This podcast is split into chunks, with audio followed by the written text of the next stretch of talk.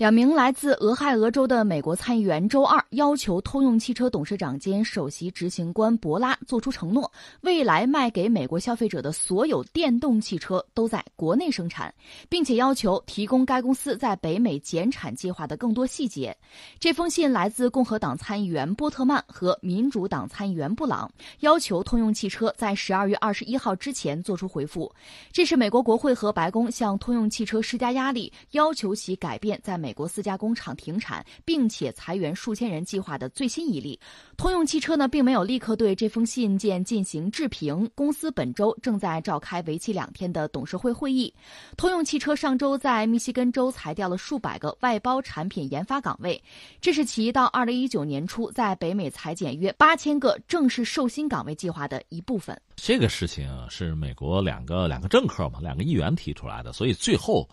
成为一个定论啊，为时尚早。只是他们俩拿出这个态度来，但这个本身对通用汽车也是一个压力吧。我们知道通用最近有大动作，人家也要改革啊，要面向新时代。说到底呢，在美国国内要关工厂，要裁员，因为说到底就成本太高嘛。如果成本高，最后呢，自己的产品竞争力就会下降，就会被逐出市场。道理就这么简单。所以一方面我们要说呢，资本确实是没有祖国。特朗普嚷嚷着美国第一、美国优先，但是但是你在美国国内他优先不了啊，最后会导致自己的产品竞争力会下降。所以前有哈雷，现在有通用，这叫离家出走。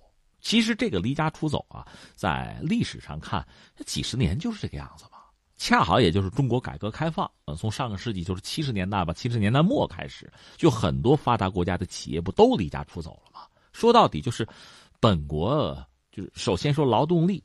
越来越昂贵，那么在本国在境内生产的成本是越来越高，这样你产品就没有竞争力，那就是到其他地方去，到发展中国家去，到那个呃资源相对比较丰富、人力成本相对比较低，这样最终你的产品就更有竞争力吗？不就这么一个过程吗？其实这也是构成全球化很重要的一部分，是这样的。但是现在你看，特朗普嚷嚷着就是美国优先啊，你们这企业都得回美国来啊，资本到美国来啊，砸进来，然后在美国生产，解决美国的就业，他是这么想。其实他之前奥巴马也是这么想的。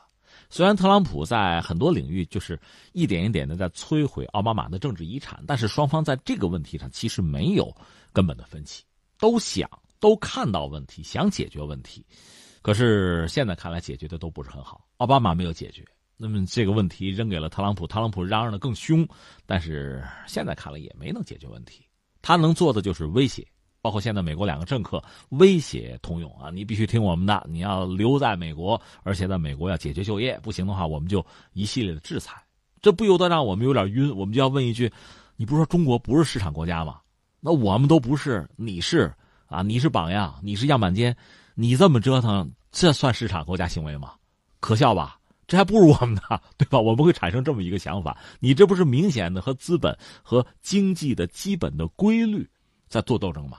这不是倒行逆施吗？这不可笑吗？这是我一个直接的感慨。然后我就把话扯远点吧。最近读历史，我读了什么呢？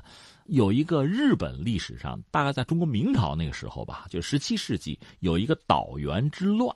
岛就是海岛的岛，原是原来那个原，岛原之乱。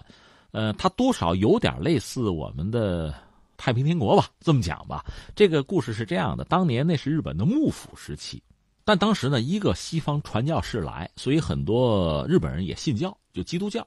不单是普通公众信，还有他们那个大名，因为我们知道日本当时表面上是一个国家，头是天皇，实际上真正管事的是幕府，头是将军。另外说是叫日本，他也不统一，二百多个藩国，藩国那小头就是大明啊，有大明也信这个东西，所以要求底下人也信，是这么一个乱局。但是呢，一有些地方的大明呢，就是盘剥民众，盘剥的很厉害，老百姓就活不下去。另一方面呢，从幕府这个层面，有对这个洋人的玩意儿也不感冒，那重叠在一起是一个什么状况？一民不聊生，第二呢，迫害基督徒，这俩事累积到一起，最后就起义了。老百姓就起义了，这就是所谓的岛原之乱。当然说，它表面上是这个以基督教为一个号召、为一个旗帜这么起的义啊，实际上根本还是你国内的这个你的统治呢太过残暴。当然最后被镇压掉了啊！镇压之后，幕府就觉得，你看这洋人这玩意儿就靠不住，这基督教嘛，他们就起义，这得镇压。不但镇压，就是国内不能信这玩意儿啊，跟西方人不能交往，锁国，彻底锁国。讲这段历史，你要套到今天，你就觉得很有意思。我们就说美国也好，其他一些西方国家也好，本来你说这个全球化说到底，你曾经得意，而且在全球化整个进程之中，你曾经是一个非常积极的一个推进者、推动者，你得意还很多。但是我们说这个社会或者说这个世界发展到一定程度之后呢，全球化除了你得意，别人也有得意的，发展中国家也得了益了，这不是一件好事吗？嗯，他得意，你就觉得你吃亏了。另外，确实全球化的过程带来一国内部，你比如发达国家内部，它会出现什么呢？贫富差距变大，那是你再分配的问题吗？就这些问题，你应该通过你自己的改革啊，更好的适应全球化。你毕竟有先进的技术，而且在资本领域，甚至在军力上，你都有优势。在经济版图上，你是一个主导的位置。本来你还可以想办法续你的这个优势位置，但你不干了，生产线要搬回来，资本要弄回来，是吧？甚至人家在你这投资，你还有这样那样的限制。你现在要闭关锁国了，所以你看，让我想起岛原之乱来了，有意思吗？那不是前车之鉴吗？那么搞是不行的。你没有抓住根本的矛盾，你没有解决真正的问题，你算错账了。你把这板子打到别人屁股上去了，最后你解决不了问题的。所以不光是美国，就这几年你可以看到，全球范围内很多发达国家，一方面都遇到经济上的问题，都遇到社会治理的问题，但这些问题怎么出的？问题不是你国内没有一个就是更好的改变来适应新的形势吗？你应该改变你自己，而不是把板子打在别人身上。人家赚了钱，你看着就眼红，是吧？甚至全球化我都要退出，我要逆潮流而动，你挡不住的嘛。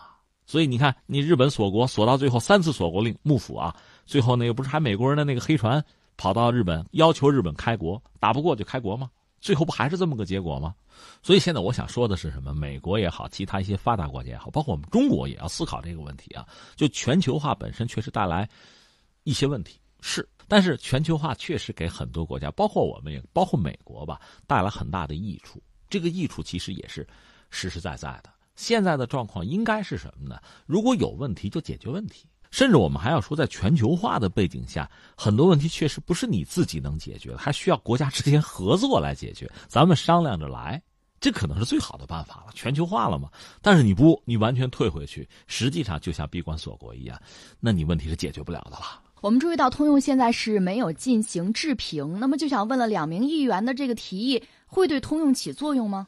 如果是只是这两个人嚷嚷，起不了太大作用。但是如果说，这形成一个潮流，形成某些就是政客的共识，逼迫，逼迫通用去做这个事情，那么可能 通用就会觉得很尴尬。其实你看之前马斯克，马斯克呢，他之前的那个特斯拉其实也是多次遇到艰险，险些也就 over 了，是吧？呃，现在可能多少缓过来一点，但是他现在想的是在上海拿地，然后在上海进行生产，而且要达到相当的量，这才能保证他整个这个产品，一个是质量稳定没有问题啊，再就是成本能够降下来。马斯克好像表达一个意思：如果通用真的甩卖工厂，他可能还想接。嗯，而他是电动汽车了嘛？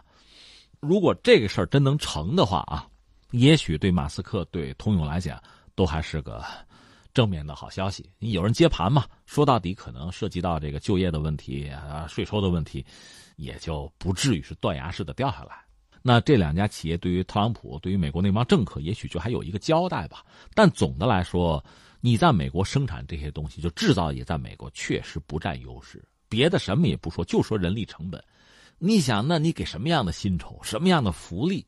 我多次讲这个问题。我们这儿的快递哥多辛苦，他也挣了钱了。就说我们石家庄这样的什么三四线的城市，快递哥挣的钱也不少。关键那个辛苦，你愿不愿意承担？就说我们城市小白领，你愿意干吗？你都不一定愿意干。那你说美国人他干吗？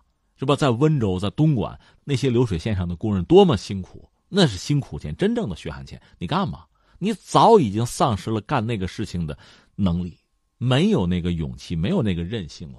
这是实话呀。所以，只有一个结果，就是你生产那些东西，你成本会很高。如果不的话，你就在美国本土，你还得雇佣一些移民之类的。就像日本现在劳动力不够了，是吧？那就只能吸引一些国外的劳动力，做点那个相对比较粗的边缘的活细活你还不愿意让人家干。那就是这么个结果嘛？你成本一高，你就没有竞争力了。咱不用说中国，就是欧洲那些国家，他们的制造业、汽车不还是虎视眈眈吗？本来在和欧洲的这个汽车业比起来，你美国就没有特别大的优势。还有日本啊，咱不说中国，那你这么折腾的话，你说是什么结果？